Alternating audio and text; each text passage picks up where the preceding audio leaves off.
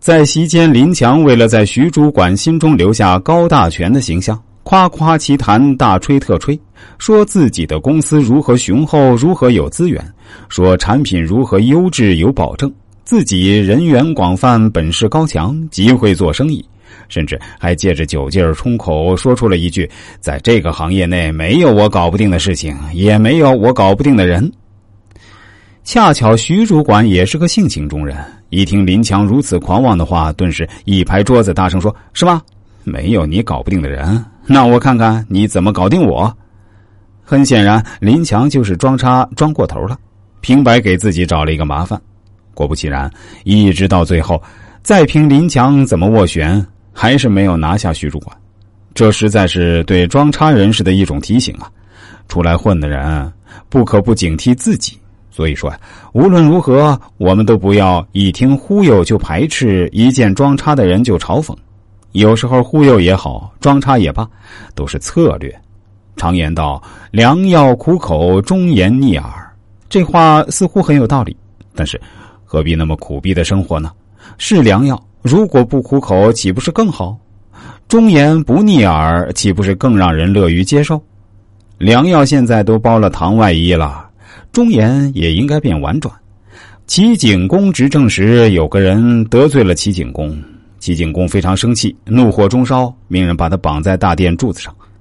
大臣们纷纷劝阻，结果越劝阻齐景公不能杀，齐景公越来气，最后发飙道：“此人一定要分尸，要处极刑。其他人谁再敢阻劝，一律格杀勿论，和他一起分尸。”大臣们顿时傻了眼，个个今生不敢再劝。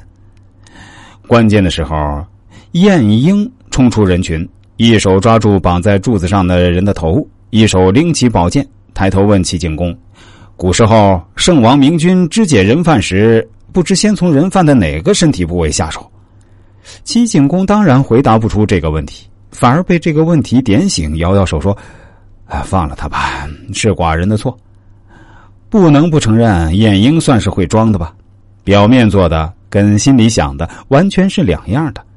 正是这个装法啊，却取到了别的大臣苦苦相求的结果。